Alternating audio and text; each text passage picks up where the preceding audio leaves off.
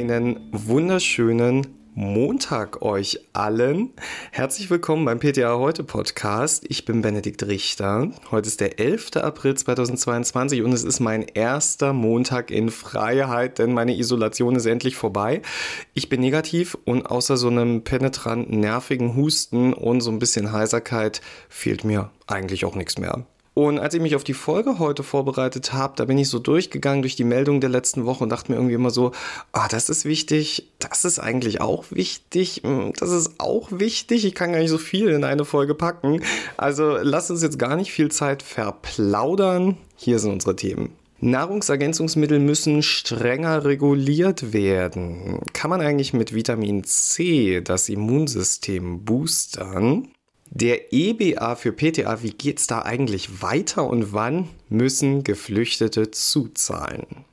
Ja, ihr merkt's vielleicht, ich bin heute richtig begeistert von unseren Themen, weil ich finde alles wahnsinnig praxisrelevant. Frage zu Beginn, ergänzt ihr eure Ernährung?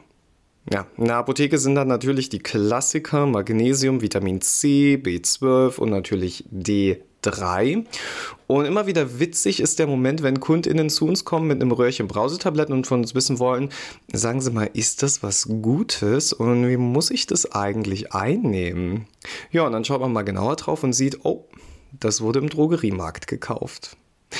Aber wie kann das denn sein, dass sowohl der Drogeriemarkt als auch die Apotheke diese Stoffe anbieten können, obwohl die wenigsten davon gänzlich unbedenklich eingenommen werden können? Also, der Markt ist größtenteils einfach nicht reguliert. Nahrungsergänzungsmittel gelten als Lebensmittel und so wie eure Bananen und euer Joghurt nicht zugelassen werden müssen, so ist es halt auch bei Nahrungsergänzungsmitteln nicht nötig. Im Gegensatz zu den Bananen müssen sie aber angezeigt werden. Und fairerweise muss man sagen, dass die Produktgruppen der neuartigen Lebensmittel, die sogenannten Novel Foods und gentechnisch veränderte Lebensmittel ein Zulassungsverfahren benötigen. Zuständig für das Inverkehrbringen von Nahrungsergänzungsmitteln ist das Bundesamt für Verbraucherschutz und Lebensmittelsicherheit. Ja, und dieses Anzeigen ist eher als so eine Art Meldung zu verstehen, so hey, wir sind Firma XY und wir produzieren jetzt dieses Nahrungsergänzungsmittel und das ist sicher einzunehmen. Es ist also weder ein Wirksamkeitsnachweis nötig, noch müssen mögliche Wechsel- und Nebenwirkungen angegeben werden. Irreführende Werbung ist allerdings verboten, auch bei Apotheken. Krankheitsbezogene Aussagen sind für euch generell unzulässig, gesundheitsbezogene lediglich dann im Rahmen der Health Claims Verordnung. In Deutschland haben wir die NEMV, das ist die nationale Verordnung über Nahrungsergänzungsmittel, und die regelt unter anderem, welche Substanzen zugesetzt werden dürfen. Was sie nicht regelt, sind die Höchstmengen für den Zusatz von Vitaminen. Deshalb schaltet sich da ganz oft das Bundesinstitut für Risikobewertung ein und veröffentlicht da eigene Empfehlungen auf seiner Website. Ja, und um das Ganze komplett zu machen, müsst ihr wissen, dass die Lebensmittelüberwachung Ländersache ist. Das heißt, ein Verkaufsverbot für ein bestimmtes Nahrungsergänzungsmittel ist meist eine Einzelfallentscheidung. Und nachdem wir das jetzt alles wissen, fragen wir uns alle, wie kann das denn sein? Wieso wird das nicht besser reguliert? Ich meine, wir regulieren ja sogar die Abgabe von Trinknahrung. Ja, da sind wir nicht alleine. Verbraucherzentralen fordern die Bundesregierung auf, Verbraucher vor gesundheitlichen Risiken zu schützen und den Markt mit Nahrungsergänzungsmitteln strenger zu regulieren. Und genau hier setzt das Online-Informationsportal der Verbraucherzentrale des Bundesverbands an. Auf klartextnahrungsergänzung.de findet man alles rund um das Thema der Nahrungsergänzung, rechtliche Hintergründe, Informationen zu gesundheitlichen Risiken von Nahrungsergänzungsmitteln, aber auch zum Nutzen. Auch die Fragen werden beantwortet, wer profitiert von den Präparaten und was ist ein Nahrungsergänzungsmittel überhaupt. Denn es gibt definitiv Nahrungsergänzungsmittel mit Kontraindikationen und es gibt auch Nahrungsergänzungsmittel, die überhaupt keinen Nutzen haben und den Kundinnen nur das Portemonnaie leichter machen.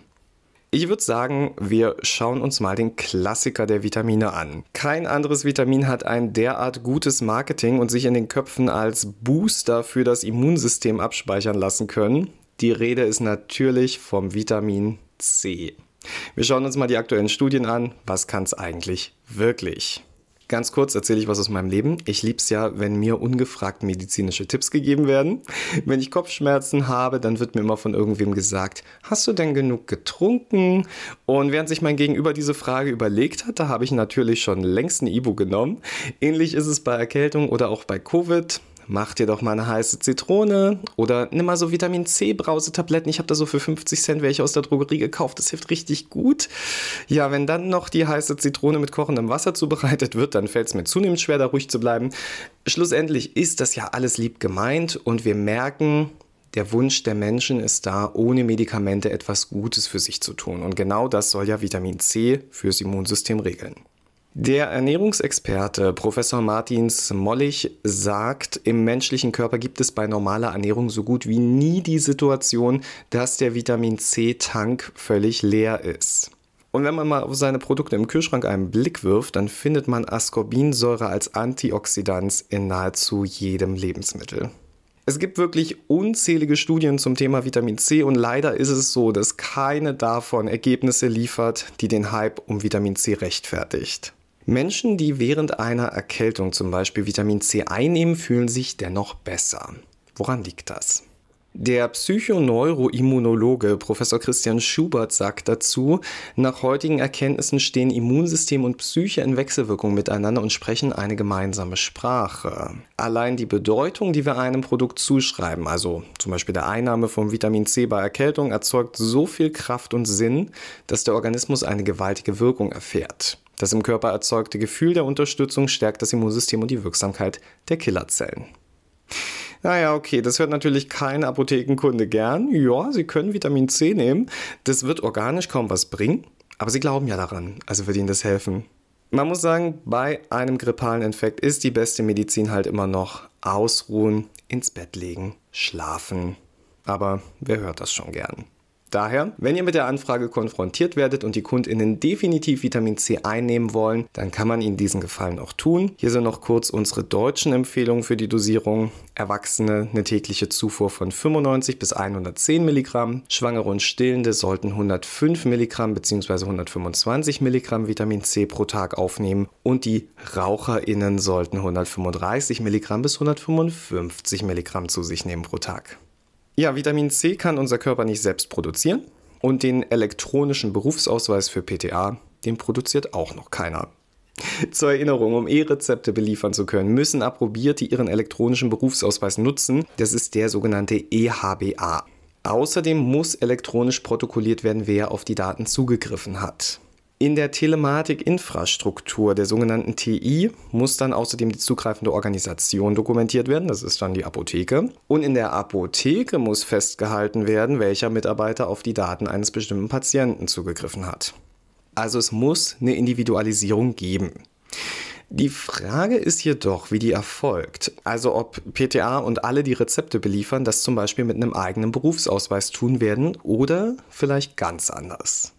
Die politische Standesvertretung der PTA ist der BVPTA und genau bei dem hat PTA heute mal für euch nachgefragt, wie es denn so in Sachen EBA aussieht. Also, PTA sollen einen elektronischen Berufsausweis erhalten, sagt der BVPTA.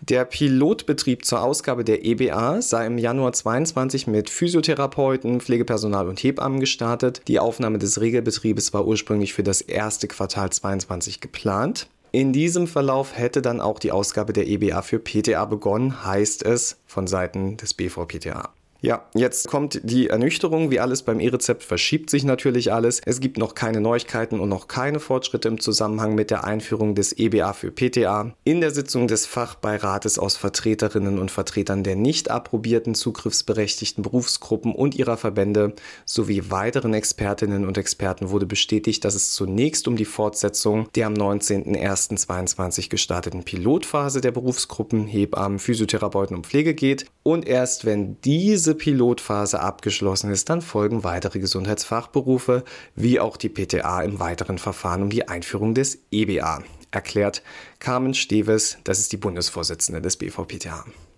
Außerdem weist der BVPTA in der Pressemitteilung darauf hin, dass die späte Einführung nichts mit einer Kompetenzminderung für PTA zu tun hat und es ist auch nicht so, dass wir dann zum Beispiel keine Rezepte mehr abzeichnen dürften. Diese Informationen seien falsch. Wenn ihr noch irgendwelche Fragen habt. Die Geschäftsstelle des Verbandes steht für Informationen per Mail unter info.bvpta.de zur Verfügung. Also während unsere Approbierten ihre EHBA bereits bezahlt haben und fleißig nutzen, warten wir noch darauf, ob wir überhaupt ein EBA bekommen. Und wenn ja, stellt sich natürlich noch die Frage der Finanzierung. Aber keine Sorge, da halten wir euch bei PTA heute definitiv auf dem Laufenden. Ja, während der EBA für eure Rezeptbelieferung noch überhaupt nicht wichtig ist, ist die Zuzahlungsregelung für Geflüchtete umso wichtiger.